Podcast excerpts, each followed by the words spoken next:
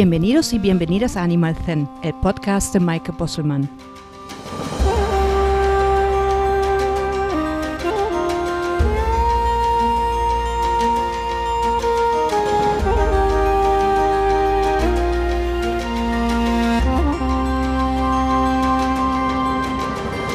Este podcast es un espacio para despertar la conciencia del bienestar de todos los seres, animales y sus personas con el fin de crear una convivencia armónica, mejorando el vínculo entre ambos.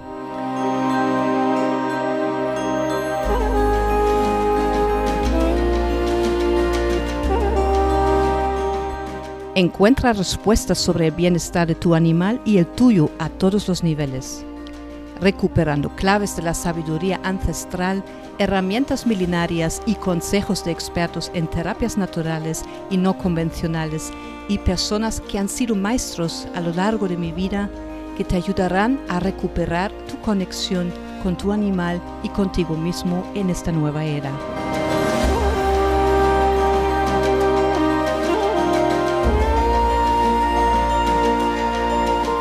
Un espacio para compartir y sentirnos más cerca, de hocico a hocico, de oreja a oreja, de corazón a corazón, algo muy necesario en tiempos como estos. Bienvenida y bienvenido a un episodio más de Animal Zen. Hoy te quiero hablar de la conexión espiritual con tu animal.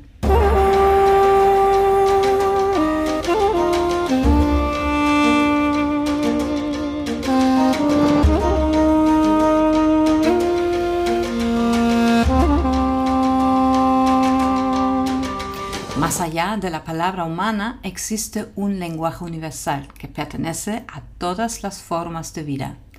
Es un lenguaje que los humanos hemos perdido y sin embargo los animales son expertos en ello al haber permanecido en contacto con la naturaleza. Y nuestra desconexión con la naturaleza es en nuestra vida actual y la complejidad de la mente humana rodeada de un entorno desafiante surge nosotros también la necesidad de recuperar esa antigua conexión y se abren en nosotros las capacidades necesarias para recordarlo.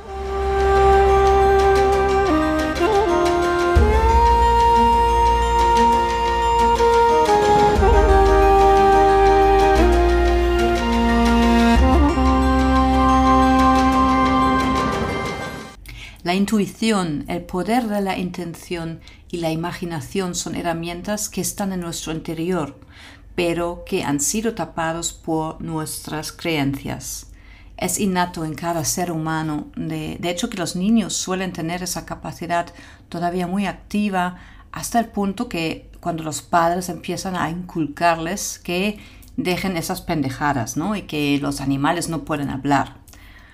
Andamos con estas creencias durante toda la vida manifestándose en frases como ojalá mi perro pudiera hablar o no sé qué le pasa a mi gato pero está maullando constantemente.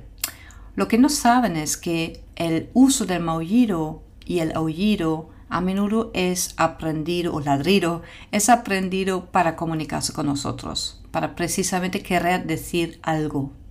El ser humano parece sordo y solo ve el ruido que hace el animal, ¿no? Sentirse incluso molesto y regañándolo. Y justo esta incomprensión de aquella llamada ansiedad por separación o hacer un pis fuera del arenero nos lleva a querer comprender el comportamiento del animal. Y cada vez más los humanos buscamos a despertar nuestra capacidad para comunicarnos con los animales y también con la naturaleza de nuevo.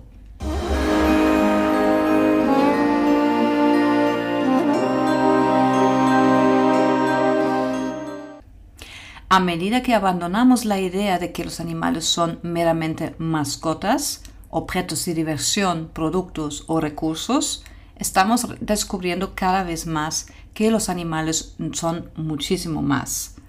Estudios también demuestran que cada vez más que, que muchos seres no humanos sienten y experimentan diversos grados de emociones y estados de conciencia. Por ejemplo, los elefantes parecen sentir pena, mientras que los delfines y las ballenas expresan alegría, o algo al menos similar, ¿no? Y los loros pueden ser incluso malhumorados y los cerdos y las vacas experimentan tremendo terror cuando enfrentan la muerte, al grado de llorar. Y los pollos se entristecen también. Los monos parecen avergonzados o agotados cuando no pueden resolver un problema. Y las ratas actúan agitadas al ver a otras ratas sometidas a cirugías. La ciencia está redescubriendo lo que Charles Darwin em, concluyó en su libro La expresión de las emociones en el hombre y en los animales, que fue escrito en 1872. La diferencia entre los seres humanos y otras especies radica en su capacidad de sentir y expresar emoción. Son diferencias de grado más que diferencias en tipo de emociones. Y a partir de esta conciencia, del hecho, se acortan los pasos para el reconocimiento de que los animales tienen personalidades y una sensibilidad muy fuerte.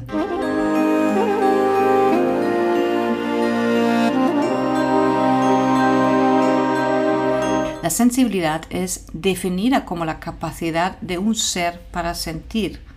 Es fundamentalmente lo que conocemos como estar vivo, ¿no? Lo que los humanos sentimos a un nivel profundo es lo que nos impulsa también para el bien y para mal. La conexión innata con el sentimiento y la emoción es parte de lo que construye el alma. Y mientras vivamos y por tanto sintamos, estamos conectados entre nosotros y con el mundo natural. Estamos, en otras palabras, ¿no? animados con un alma que nos hace vibrar y actualmente nos encontramos con muchos ejemplos donde se busca una conexión entre humanos y animales, sobre todo con los que compartimos la vida cotidiana. Los animales que juegan, expresan gratitud, contemplan la naturaleza, actúan para salvar a, su prójimo o reaccionan tristemente a la pérdida de miembros de su familia u otros compañeros cercanos. Los animales están conectados a sus emociones igual que lo son eh, los humanos. Esta conexión es la raíz del alma y de la espiritualidad. Creo que cuando nuestras almas eligen tomar forma humana en este plano físico, nuestra intención primaria es aprender a dar y recibir amor. Y seleccionamos nuestra vida como la escuela en la que aprenderemos esa lección, ¿no? Porque el plano físico es donde encontramos maestros que han dominado la capacidad de dar y recibir amor incondicional. Los llamamos perros y pájaros, gatos, caballos, cerros, hormigas y cualquiera de nuestros amigos no humanos. En Animal Zen hablamos sobre diferentes aspectos de bienestar animal, sobre terapias naturales, pero también otras herramientas y conocimientos relacionados. Tendremos a expertos invitados que compartirán su sabiduría contigo. Los animales guardan una sabiduría que trasciende el espacio y el tiempo y se brindan como guías para ayudarnos a recordar que hubo un tiempo, tiempo en, en la Tierra en la que los humanos vivíamos en armonía con nuestro entorno respetando y reconociendo el valor íntegro de cada forma de vida. Y recuperar esa relación que perdimos es posible a través de los que no em, podemos llamarlos como nuestros hermanos mayores, ¿no?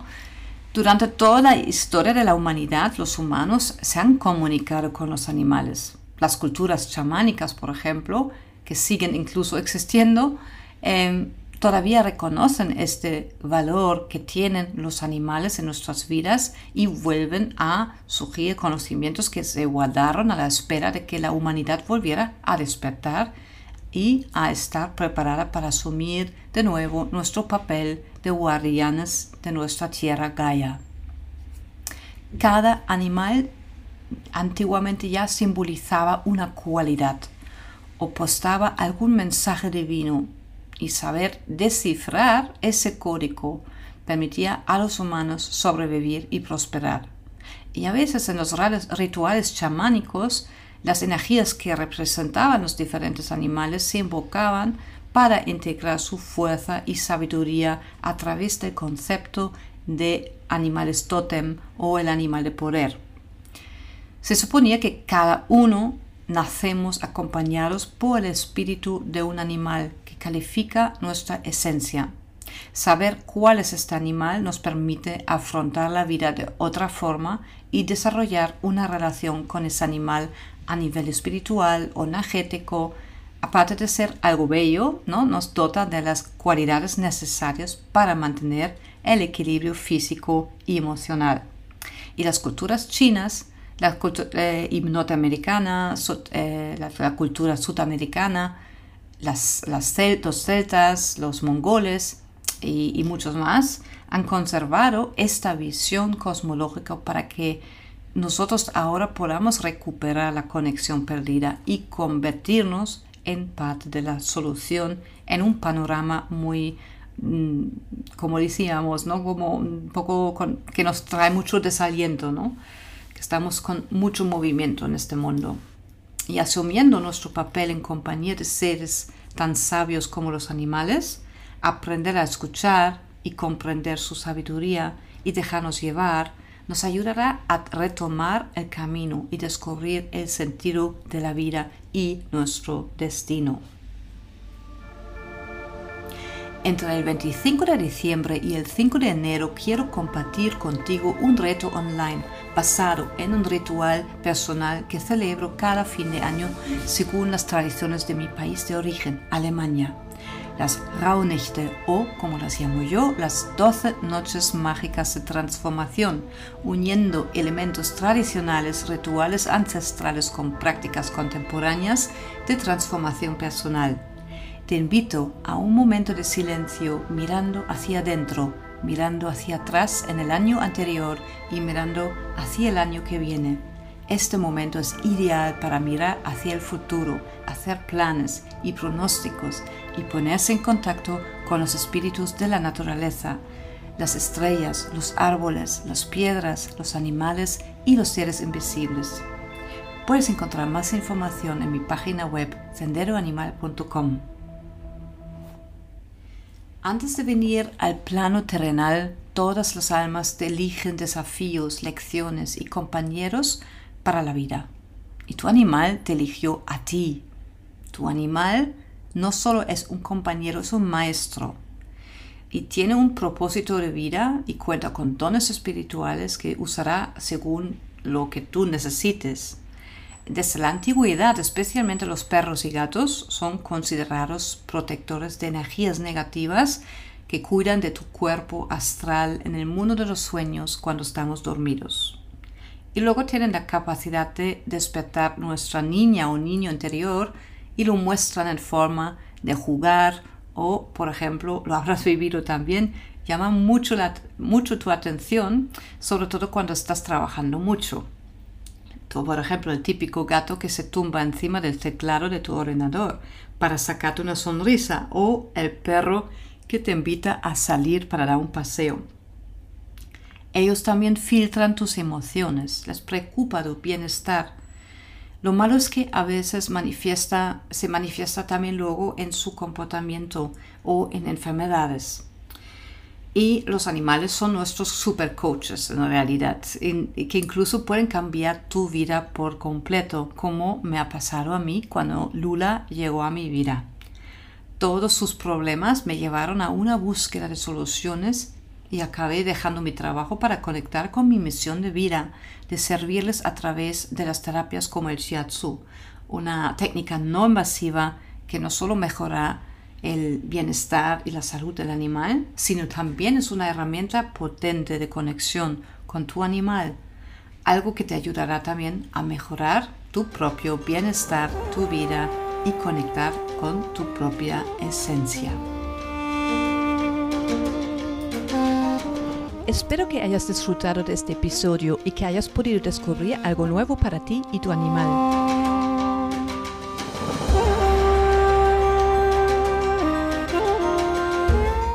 Si te ha gustado, suscríbete a Animal Zen y no olvides dejar un comentario y compartir así que podremos seguir conversando y llegar a más personas que como tú quieren seguir conociendo más sobre el bienestar animal físico, mental, emocional y espiritual.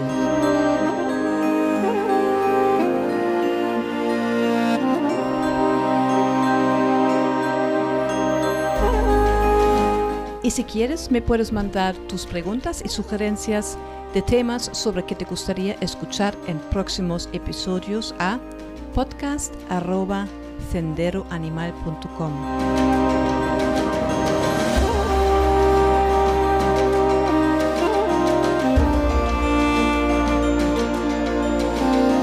Síguenos también en nuestras redes sociales Facebook, Instagram y YouTube en Sendero Animal.